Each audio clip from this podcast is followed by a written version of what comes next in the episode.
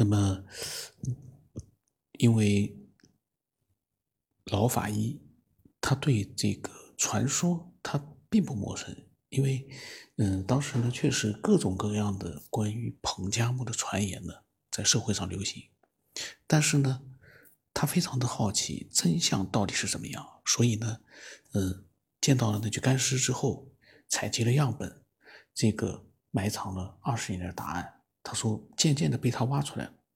那么也就是说啊，最终他是弄明白了这个干尸的身份了，也弄明白了彭加木的下落。那么他是怎么样？他介绍了一下，因为他是老法医，他介绍了一下，就说怎么样鉴定干尸是不是彭加木。他说，如果是在以前，他恐怕无法完成任务。但是随着 DNA 鉴定技术的发展，法医已经能够通过 DNA 的比对。得出是这个干尸到底是谁的这样一个答案。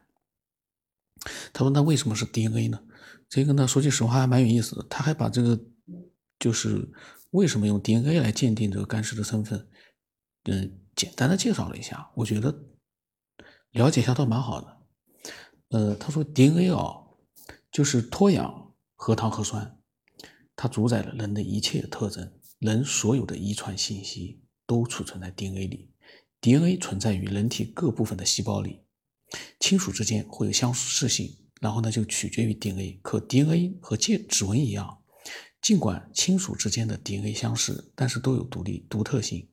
世界上几乎没有两个人拥有一样的 DNA，即使人与人之间的百分之九十九点九的 DNA 都相同，但是剩下的百分之零点一差异可能不同。组成 DNA 的物质是碱基，百分之零点一的差异意味着有三百万的碱基是独特的，也就是说，百分之零点一的差异就意味着三百万的碱基是跟别人不一样。那么乘以一千，等于说就是三十亿个。啊，三十亿个，就是整个 DNA 一个 DNA 有三十亿个，我不知道这个数字对不对。然后他说呢，在微观世界里面，这么大的数量的碱碱基足够区别身份。然后呢，他说这个技术呢，在现在呢，其实大家都比较了解，那么我们也不要去，也不多介绍了。然后呢，他又解释了一下，从他的法医的角度，我现在有点怀疑，假如这个版本啊。是有人杜撰出来的，那么这个人很可能跟法医的工作啊是要么就是做法医的，要么就是沾点边，不然的话，要么就是一个这种侦探小说的爱好者，研究过法医的这样的一个工作。像一般的人，你要不了解的话，你还没法去编这样的故事。那么。他说：“解释一下为什么既要取下干尸的头发，又要采集干尸的骨骼和皮肤？”他说：“难道只要一样不行吗？”他说：“答案是的，当然不行。”他说：“如果那具干尸真的是彭加木的话，那么他在沙漠环境里面待了二十六年，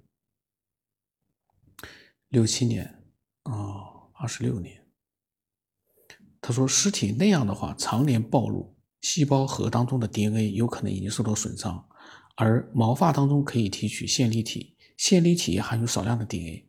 由于线粒体的 DNA 是环线环状的，与线状的核 DNA 相比，它更加不容易破坏。然后他说：“那么为什么还要打骨骼？”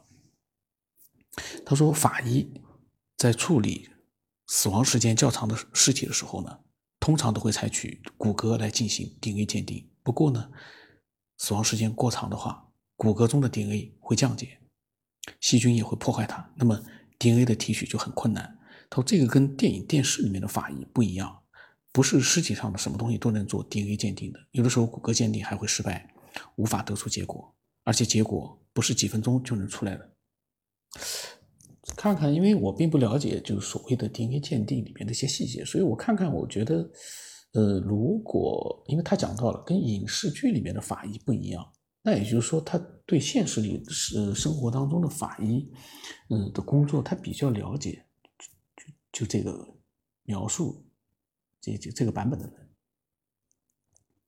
那么他拿到了干尸的样本之后呢，所有的实验室数据不到一个月就完成了。接下来他就等着彭加木的亲属配合，只要他们提供样本，结果很快就能出来。不过呢，彭加木的儿女开始并不配合，他们觉得那个绝对不是他们的父亲，而且有关部门隐藏了第二具干尸的事情，这让他们觉得不被尊重。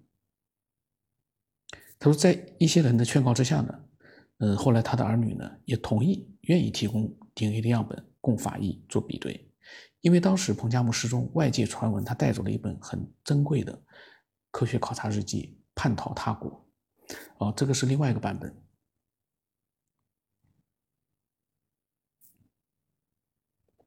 但是呢，这个版本呢，他的子女并不那么认为，所以呢，这个时候。呃，如果鉴定下来这个干尸是彭加木，那么等于说就打破了这样的一个对他父亲的一个污蔑和造谣，所以他们决定呢配合法医的鉴定工作。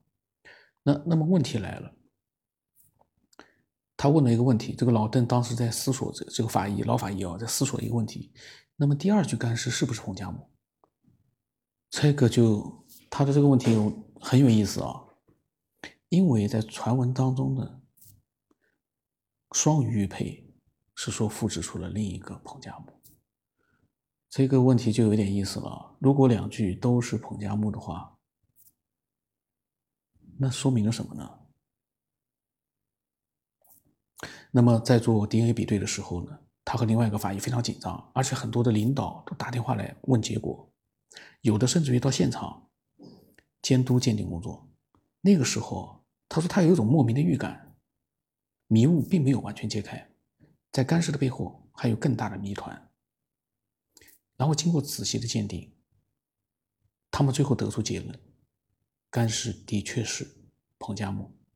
这个结果出来之后，没有一个人松口气，大家反而更好奇和紧张了，包括老法医在内，谁都想知道彭加木为什么会失踪，他的死因又是什么。”但是他怎么没有讲第二具干尸呢？